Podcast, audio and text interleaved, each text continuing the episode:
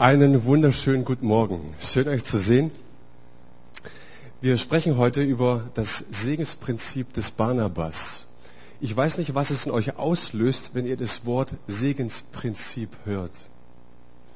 Ähm, wir haben das gerade in dem Video gesehen, dass es etwas ganz Einfaches, ähm, dass es ein ganz einfaches Prinzip gibt. Wie konnte Gemeinde und wie kann das Reich Gottes in 2000 Jahren in diesem Ausmaß wachsen, wie, wir es heute vorfinden. Indem es Menschen gab und gibt, die so leben, wie er lebt. Die das sagen, was er sagt, die lehren, was er lehrt und die auch tun, was er tut. Und wenn wir von Segensprinzipien sprechen, dann sprechen wir von keinen magischen Formeln, sondern von etwas, dass wir Gottes Herz verstanden haben, dass wir etwas in uns verinnerlicht haben. Und ein Mann, der etwas ganz, ganz tief in sich verinnerlicht hat, das war Barnabas. Ich würde ihn als vergessenen Apostel bezeichnen. Einer, der definitiv im Rampenlicht anderer steht. Aber ich glaube, und das werden wir sehen, dass sein, sein Dienst, seine Persönlichkeit, ähm, sein Handeln ganz, ganz ausschlaggebend war für die frühe Kirche. Wer war Barnabas? Er stammte ähm, vom israelitischen Stamm Levi ab. Er war ein Levit aus Zypern, das erfahren wir. Demnach war er nicht aus Jerusalem. Man nennt diese Menschen Diaspora-Juden, die in der Zerstreuung leben. Wen das näher interessiert, er darf nachher auf mich zukommen.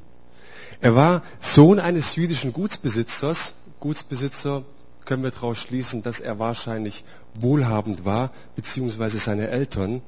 Und ähm, die Apostel sagten Barnabas zu ihm, sein eigentlicher Name Josef, weil es damals so viel Josef gab, sagten die Apostel sich, hey, so einen besonderen Mann, dem müssen wir ein ganz eigenes Profil geben. Deswegen Barnabas. Barnabas heißt Sohn des Trostes oder Sohn, du bist ein Ermutiger. Ja, du bist ein Ermutiger. Äh, in der Kirchengeschichte, da sehen wir und erfahren wir, dass Menschen ihn auch als Brückenbauer bezeichnet haben. Interessant ist, dass sie nicht irgendwas Nettes über ihn aussagen wollten, ne? sondern dass sie gesehen haben, wie er gelebt hat. Dass sie hörten, was er sagte, dass sie sahen, was er tat und daraufhin haben sie ihm den Namen Barnabas gegeben. Du bist ein Ermutiger, du bist ein Brückenbauer. Ja, sie beschrieben das, was er war und was er tat. Und bei der Predigtvorbereitung habe ich mir die Frage gestellt, was, was würden Menschen über dich sagen, wenn sie dich beobachten über einen längeren Zeitraum? Welchen Namen würden sie dir geben? Herausfordernder Gedanke. Also nicht nur in der Gemeinde, sondern auch in der Familie, im Freundeskreis, am Arbeitsplatz. Und dann vor allen Dingen würde sich das auch decken. Während einer Konferenz vor ein paar Jahren kam eine Frau auf mich zu nach so einem kleinen Gebetskreis und war schon ein bisschen älter. Da sagt sie, du, ich habe ein Wort von Gott für dich. Da sage ich, ja, immer her damit. Sie sagt, ich soll dir von Gott sagen, du bist ein Vervielfältiger. Dann dachte ich, hey, hört sich cool an. Ist gut.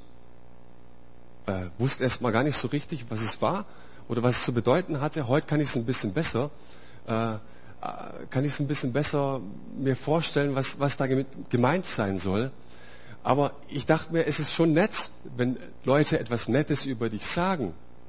Die Sache ist doch aber die, trifft es auch tatsächlich zu? Bist du es auch? Bist du ein Vervielfältiger? Und so merke ich, dass wir oft in Gemeinden äh, uns nette Dinge zusagen und ich bin totaler Fan, dass wir uns nette Dinge zusprechen. Ja? Aber ähm, schauen wir manchmal auch hinter die Kulissen, schauen wir wirklich, was dieser Mann kann oder diese Frau kann und sagen wir es ihr auch. Das ist so ein bisschen mein Thema dieser Predigt. Kann, wenn ich ein Vervielfältiger bin, kann das meine Frau auch über mich sagen? Meine Kinder, mein Chef, meine Freunde? Oder gilt es nur für meinen frommen Club, die Gemeinde?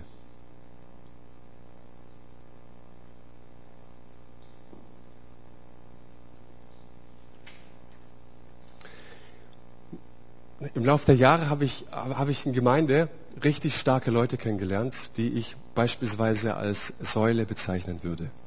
Säule, weil sie absolut zuverlässig sind. Und wir haben zum Beispiel ganz, auch ganz arg viele Säulen. Ich würde an, an dem Punkt mal gern zwei herausheben. Vor der einen stehe ich gerade. das, das ist der Willi. Willi dich nämlich echt als Säule wahr, als Säule dieser Gemeinde.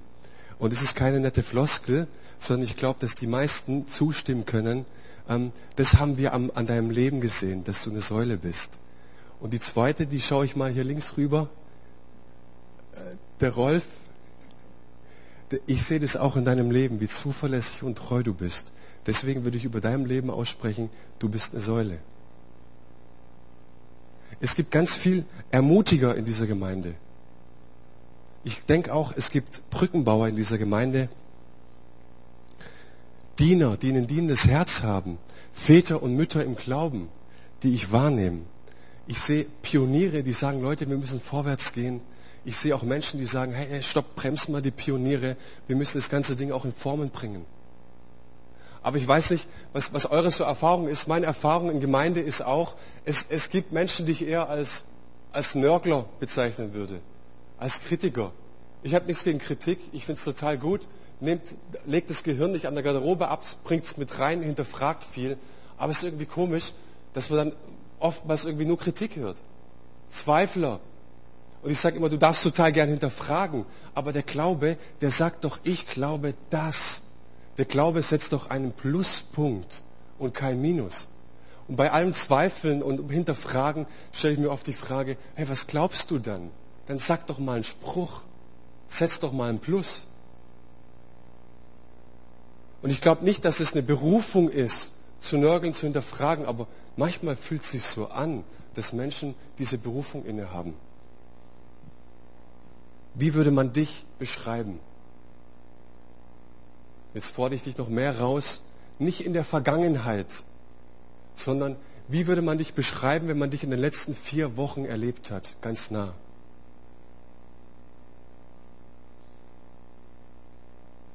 Diesen Barnabas, den beschreibt man meines Erachtens nach zu Recht als Brückenbauer.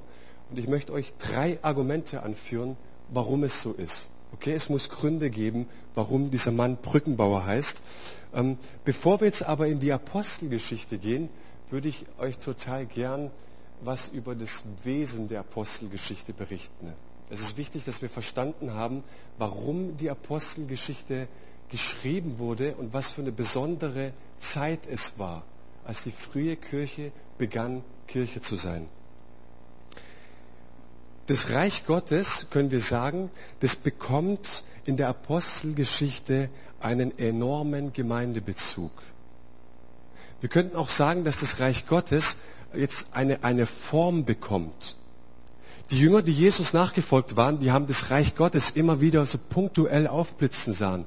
Da ein Zeichen, da wird ein Armer äh, reich, da wird ein, ein Blinder geheilt, da ein Wunder, da wieder ein Zeichen. Es war so, es blitzte auf aber es war nichts Bleibendes. Das sehen wir, nach Jesu Tod war das Ding zu Ende eigentlich. Und jetzt in der Apostelgeschichte, als der Auferstandene seinen Heiligen Geist ausgegossen hat, möchte er, dass das Reich Gottes in bleibende Formen gegossen wird. Wie heißt diese bleibende Form? Gemeinde, Kirche. Okay?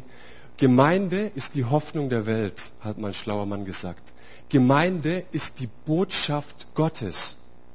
Wenn du in eine Botschaft, in eine deutsche Botschaft in Afrika oder sonst wo reinläufst, dann bist du auf deutschem Boden, okay? Du betrittst deutschen Boden. So, eine, eine Gemeinde ist dazu da, wenn du in eine Gemeinde reinkommst, dann betrittst du Gottes Boden. In Gemeinde herrscht Kultur Gottes. Aber was, was ist der Inhalt des Reiches Gottes? Wie, wie kann ich das verstehen? Was ist Reich Gottes? Jesus hat als er seinen Dienst angefangen hat, mit Heiligem Geist getauft war, ist er im Lukas-Evangelium steht es, im vierten Kapitel, geht er in die Synagoge und sagt Folgendes. Der Geist des Herrn ist auf mir, weil er mich gesalbt hat, den Armen das Evangelium zu verkündigen.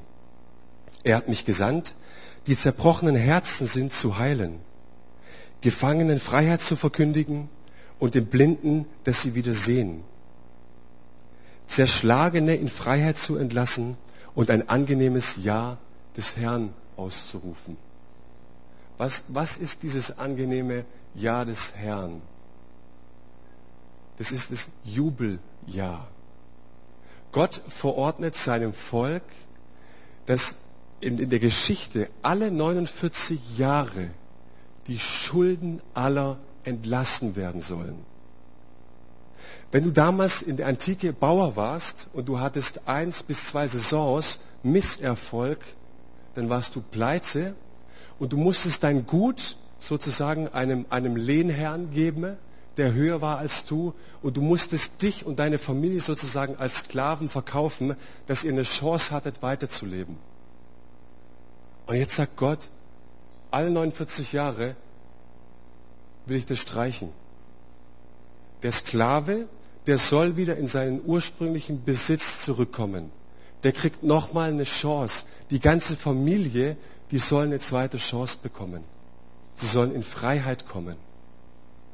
Ich finde es so genial, dass, dass Gott nicht irgendwie nur so ein Gott ist, der, der in Gemeinderäumen herrscht, sondern er sagt, hey, meine Dimensionen, es haben gesellschaftspolitische und sozialpolitische Dimensionen. Es geht hier nicht nur um Gemeinde. Und der Witz ist, ähm, Forscher haben herausgefunden, ne, dass es wahrscheinlich einmal praktiziert wurde. Nur einmal wurde tatsächlich dieses Jubeljahr ausgerufen. Das heißt aber nicht, dass es nicht Gottes Wille ist. Wie schön ist es, wenn wir das jetzt auf Gemeinde umschreiben. Was ist Reich Gottes in Gemeinde? Es ist, wir verkündigen Freiheit. Wir sagen denen, die zerschlagenen Herzen sind, ihr sollt frei werden. Blinde sollen sehen werden. Das ist eine Kultur. Und so entsteht die erste Gemeinde. Habt ihr den Gedanken? Ja?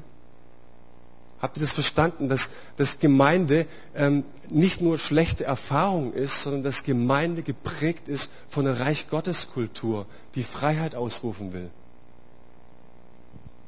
Und Gott gießt seinen Heiligen Geist aus und wir sehen, dass es die Geburtsstunde der Kirche ist. Aber es kommt was Interessantes. Ich glaube, und diese These habe ich schon in der letzten Predigt aufgestellt, ich glaube nicht nur, dass es mit der Ausgießung des Heiligen Geistes zu tun hat, dass Gemeinde wächst, sondern Menschen wie Barnabas, Menschen, die Brückenbauer sind. So wird Gemeinde Gottes gebaut. Und ich möchte mit euch, wie ich schon äh, ähm, erwähnt habe, drei Punkte anschauen, was diesen Brückenbauer zu einem Brückenbauer macht. Der erste Punkt ist, er diente selbstlos einer Sache, die größer war als er selbst.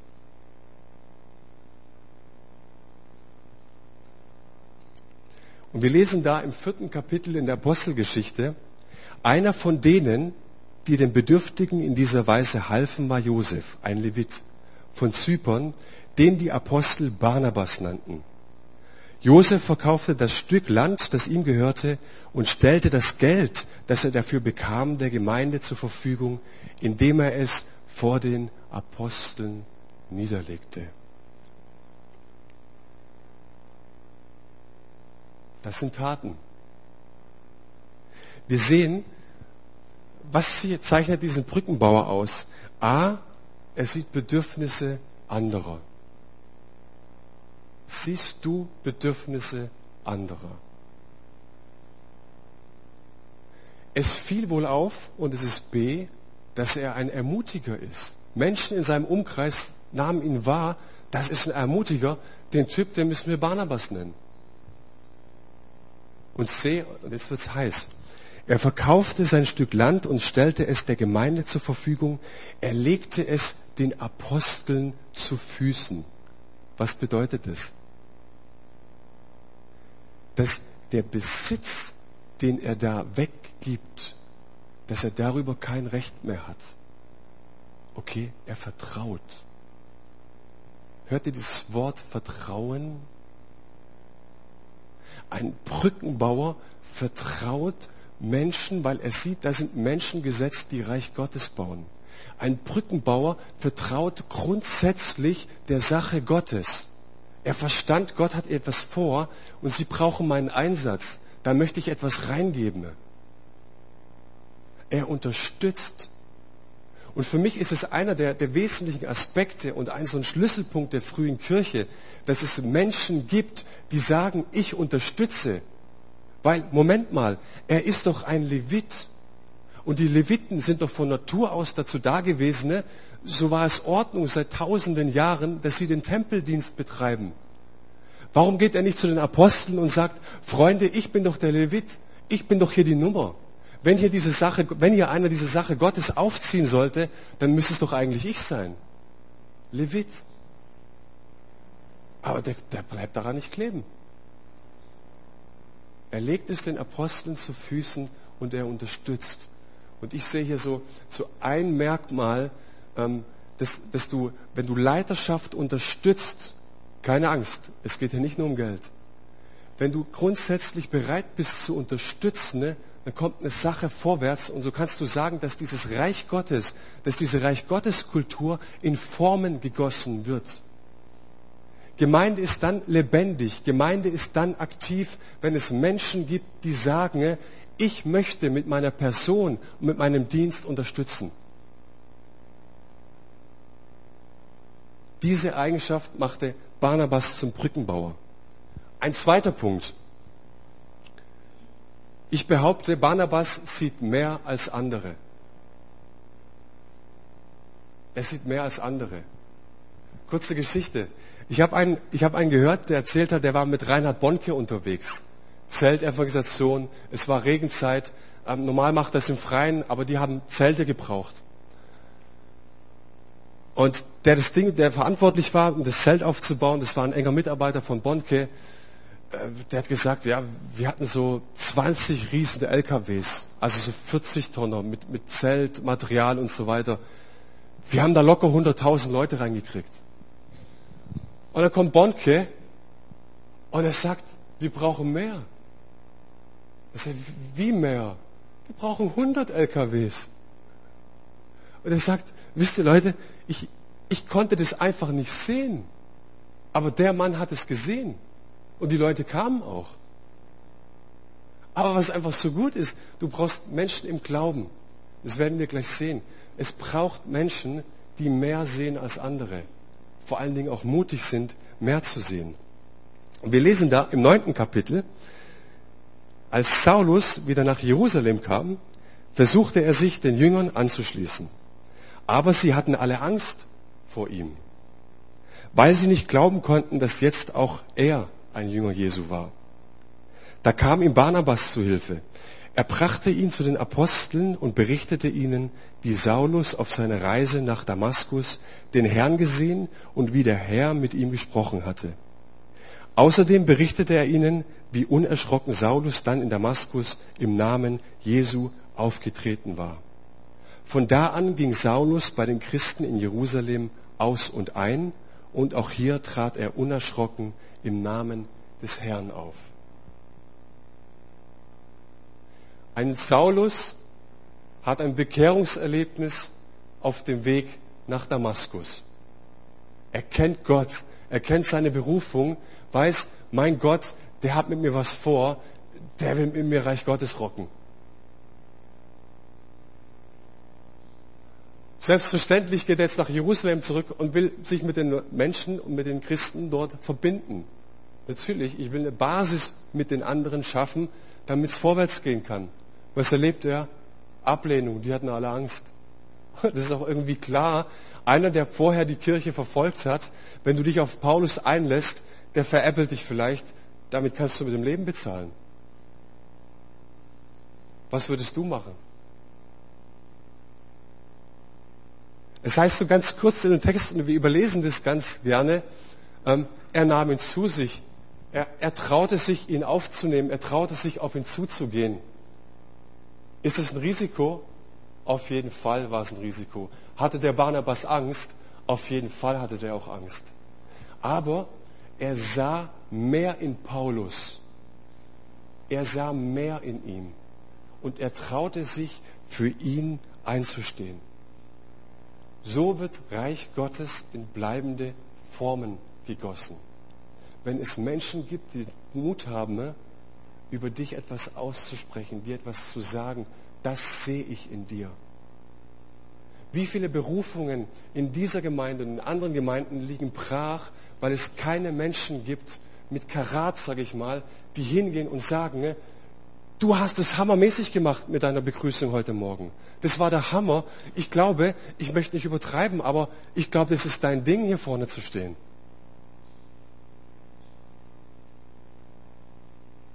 Und ich sehe so viel hier in diesen Reihen, die so unglaublich viel Potenzial haben.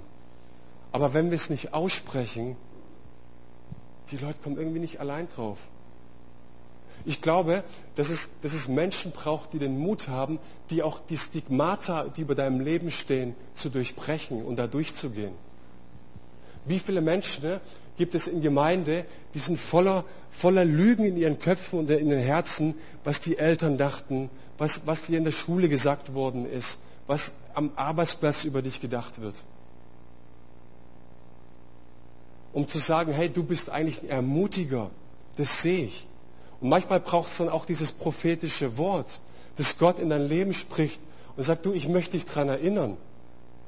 Weil irgendwie, irgendwie merkt es keiner mit, aber Gott sagt, hey, ich möchte mal anklopfen an deiner Herzenstür und dir sagen, du bist keine Flasche oder keine Niete oder nichts zu gebrauchen, sondern du bist berufen.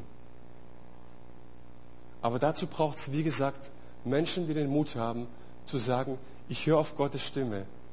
Oder Menschen, die den Mut haben zu sagen, es geht nicht nur um mich, sondern ich beobachte dich jetzt mal eine Weile und kann dir dann sagen, du bist ein Geschenk.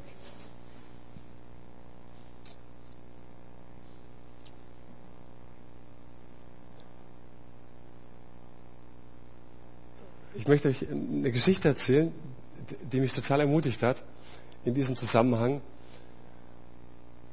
Ein kleines Mädchen wird ähm, mit einem Problem geboren, ähm, mit einer, äh, die Lippe war entstellt und sie konnte nicht richtig reden. Und sie leidete darunter ohne Ende.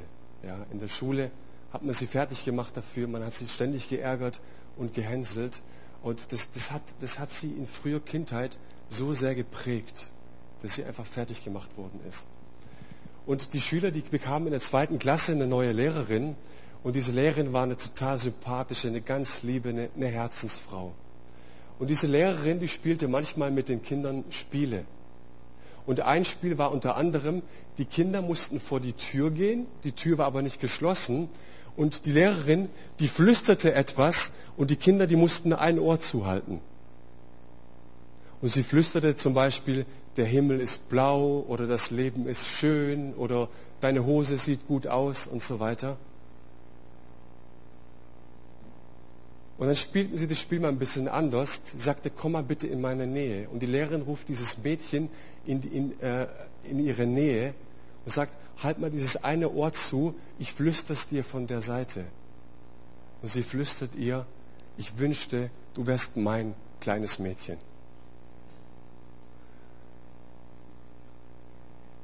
Es braucht Menschen, die bereit sind, Übernatürliches zu tun. Es braucht Menschen, die bereit sind, übernatürlich zu handeln. Und damit meine ich kein Hokuspokus, sondern es braucht Menschen einfach, die dir zusprechen, ich sehe mehr als andere in deinem Leben.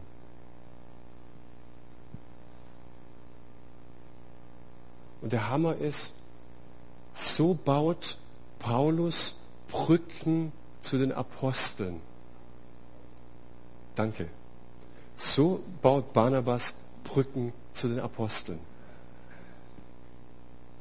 Und ich behaupte mal an dieser Stelle, ohne Barnabas kein Paulus. Was könnte ich in dieser Gemeinde sagen? Ohne einen Ermutiger keine nächsten Lobpreiser. Ohne einen Diener keine Jugendarbeit. Ohne einen, der sagt, ich stehe auf für diese Gemeinde, ich möchte mich investieren. Als Person, mit meinem Wesen, mit meinem Charakter, keine Zukunft.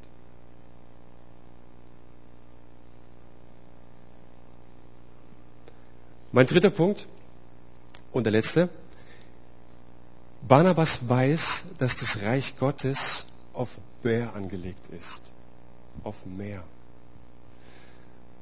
Und ich lese euch auch wieder einen Bibeltext vor. Ich hoffe, es ist nicht zu viel. Der eine macht immer ein bisschen weniger, der andere ein bisschen mehr.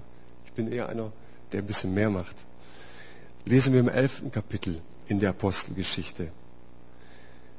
Da heißt es jetzt, er war in Antiochien, dieser Barnabas, und Gott wirkte so mächtig durch sie, dass eine große Zahl Nichtjuden ihrer Botschaft glaubte und sich dem Herrn zuwandte.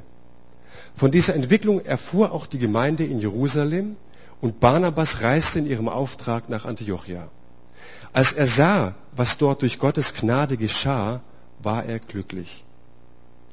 Er machte auch allen Mut und forderte sie dazu auf, dem Herrn mit ungeteilter Hingabe treu zu bleiben. Denn er hatte einen edlen Charakter, war mit dem Heiligen Geist erfüllt und hatte einen festen Glauben. Durch seinen Dienst stieg die Zahl derer, die an den Herrn glaubten, ständig an. Schließlich reiste er nach Tarsus, um Saulus zu suchen. Und als er ihn gefunden hatte, nahm er ihn mit nach Antiochia. Die beiden waren dann ein ganzes Jahr miteinander in der Gemeinde tätig und unterrichteten viele Menschen im Glauben.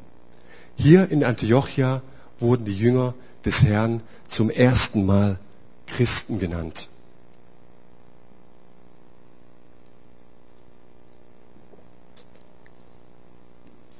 Zwei Besonderheiten dieses Textes. Ich habe den Vers 23 b und Vers 24 mal umgestellt. Hört mal zu.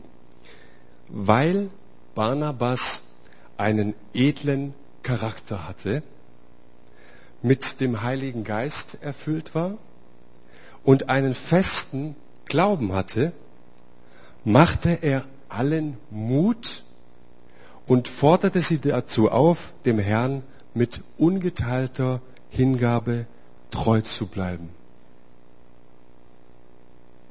Du brauchst Menschen mit einem edlen Charakter. Das wünschen wir uns in Gemeinden. Aber schnall dich dann auch an. Weil die Menschen, ne, die feuern dich zwar an, aber die machen dir auch Feuer unter dem Hintern. Okay? Kennt ihr den Unterschied? Ich glaube, es ist ein schmaler Grat. Wir wünschen uns das alle, dass wir angefeuert werden. Okay? Aber wehe, es macht uns jemand Feuer unter dem Hintern. Denkt mal dieses Bild, Champions League Halbfinale, Bayern München gegen FC Barcelona. Philipp Lahm merkt in der 85. Minute, wir brauchen nochmal unser Publikum. Wir müssen die 60.000 der unseren nochmal mobilisieren, weil es 0-0 nach Hin- und Rückspiel steht. Wir merken irgendwie, wir brauchen ein Erlebnis. Und das siehst du ganz arg oft äh, bei Fußballern in brenzlichen Situationen, die fordern das Publikum nochmal auf, gebt alles, steht auf, feuert uns an. Und ich habe einen Bericht gelesen von Fußballern, die, die wirklich sagen, was für eine enorme Sprengkraft es hat, wenn nochmal 30, 40, 50.000 Leute aufstehen und Gas geben für dich. So, wir haben hier keine 30.000 für dich, aber es wäre doch schon super, wenn es einen geben würde. Ja? Ich persönlich, ich möchte anfeuern von ganzem Herzen. Aber ich möchte auch Feuer unter dem Hintern machen. Kennt ihr das? Und genauso ist es auch beim Fußball. Der, derjenige, der, der, der noch, noch fordert, steht auf, der weiß vielleicht gar nicht, dass der Trainer ihn schon längst auswechseln will, weil er keine Leistung gebracht hat beziehungsweise ihm Feuer unter dem Hintern machen möchte. Okay, es ist, ein, es ist ein schmaler Grat und ich empfinde das oder habe das empfunden, dass es für uns immer wieder wichtig ist, uns daran zu erinnern, dass wir uns anfeuern, aber dass wir uns auch wirklich Feuer unter dem Hintern machen. Ich merke nach den ersten Wochen, dass es bei einigen so ein bisschen schwierig ist, die Veränderungen. Und erinnert ihr euch an den letzten Visionsabend? Meine letzten Worte waren, Veränderungen tun weh. Sie tun weh. Und wenn es weh tut, Leute, dann ist es das beste Zeichen, dann sind wir richtig unterwegs. Wenn es nicht wehtun würde, dann würden wir, ich sage mal was sehr Provokantes, dann würden wir vielleicht die alte Volksmission weiterbauen. Aber wir haben uns ja entschieden, wir wollen die nicht weiterbauen. Wir bauen eine neue Gemeinde. Dazu braucht es Leute, die anfeuern und Feuer unter dem Hintern machen. Der zweite Aspekt dieses Textes ist, es heißt, durch seinen Dienst, also durch sein Wirken in der Gemeinde in Antiochia, kamen andauernd Menschen zum Glauben. Die Zahl derer, die dazu kamen, waren richtig viel. Sie stieg ständig an. Was für ein Zeugnis von einem Pastor auf der Bundeskonferenz. Ich komme aus einer Gemeinde, die wächst und wächst und wächst und wächst. Du gehst in irgendwelchen Kreisen da ein oder Barnabas könnte in seinen Kreisen in Jerusalem eingehen und sagen, Leute, auf unserer Konferenz, ey, bei mir in Antiochia rockt die Bude. Ey, ich, ich glaube, ich mache hier alles richtig. Ist richtig genial, was wir, wie wir hier am Start sind. Aber es macht er nicht. Es heißt, er, er, er reist selbst, und das muss man hören. Er lässt nicht schicken nach diesem, nach diesem äh, Paulus, sondern er reist höchstpersönlich selbst nach Antiochien und holt den Paulus in die Gemeinde.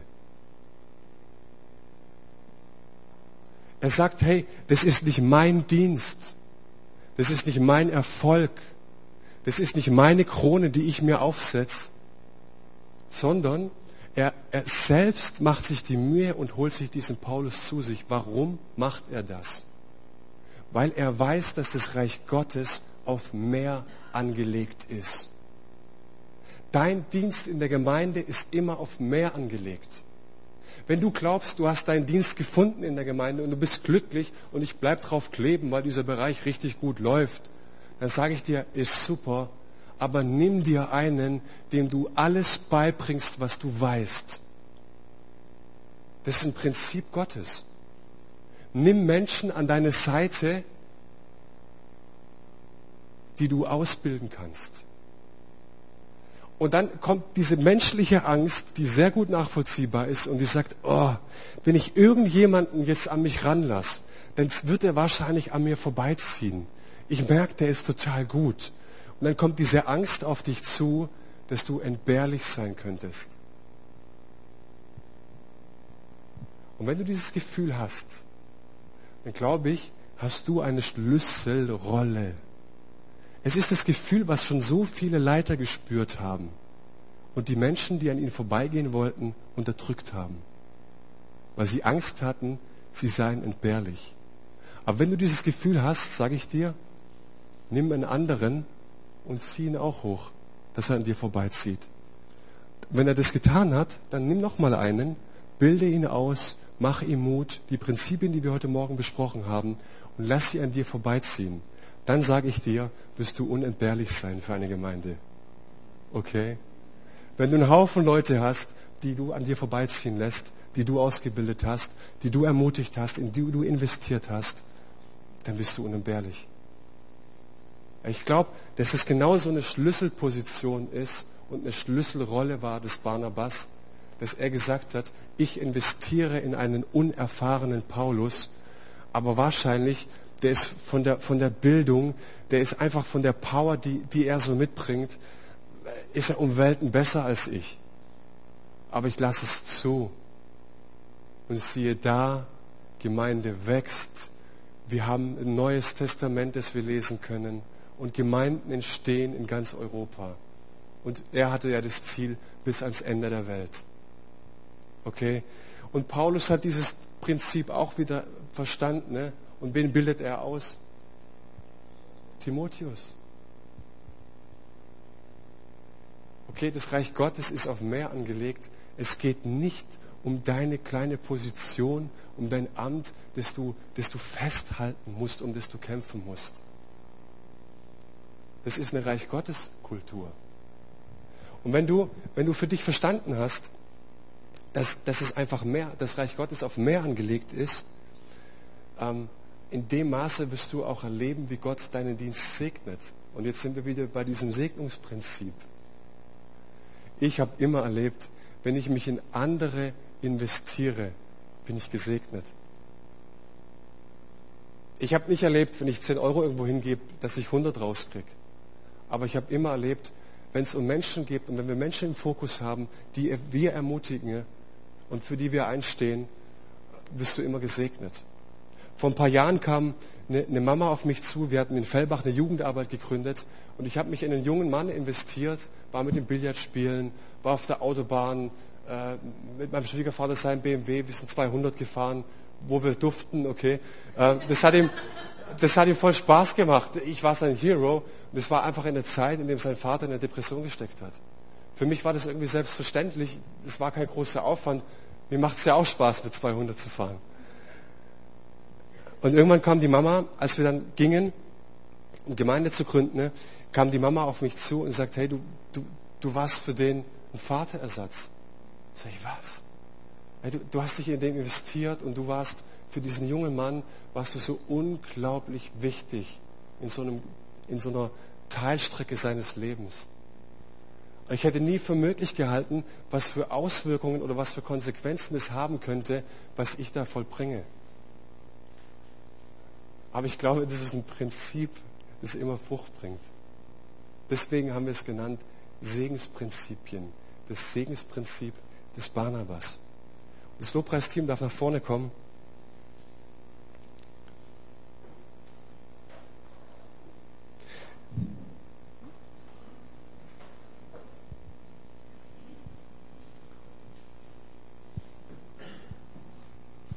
Möchte dir am Ende ein paar Fragen stellen.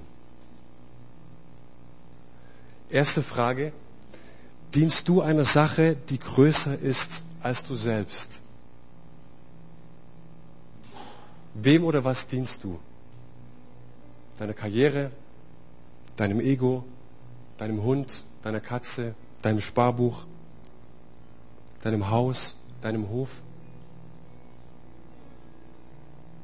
Ein schlauer Mann sagte mal, unsere größte Angst sollte nicht sein zu versagen, sondern die, dass wir in etwas erfolgreich sind, das bedeutungslos ist. Hat es Bedeutung, in was du dich investierst?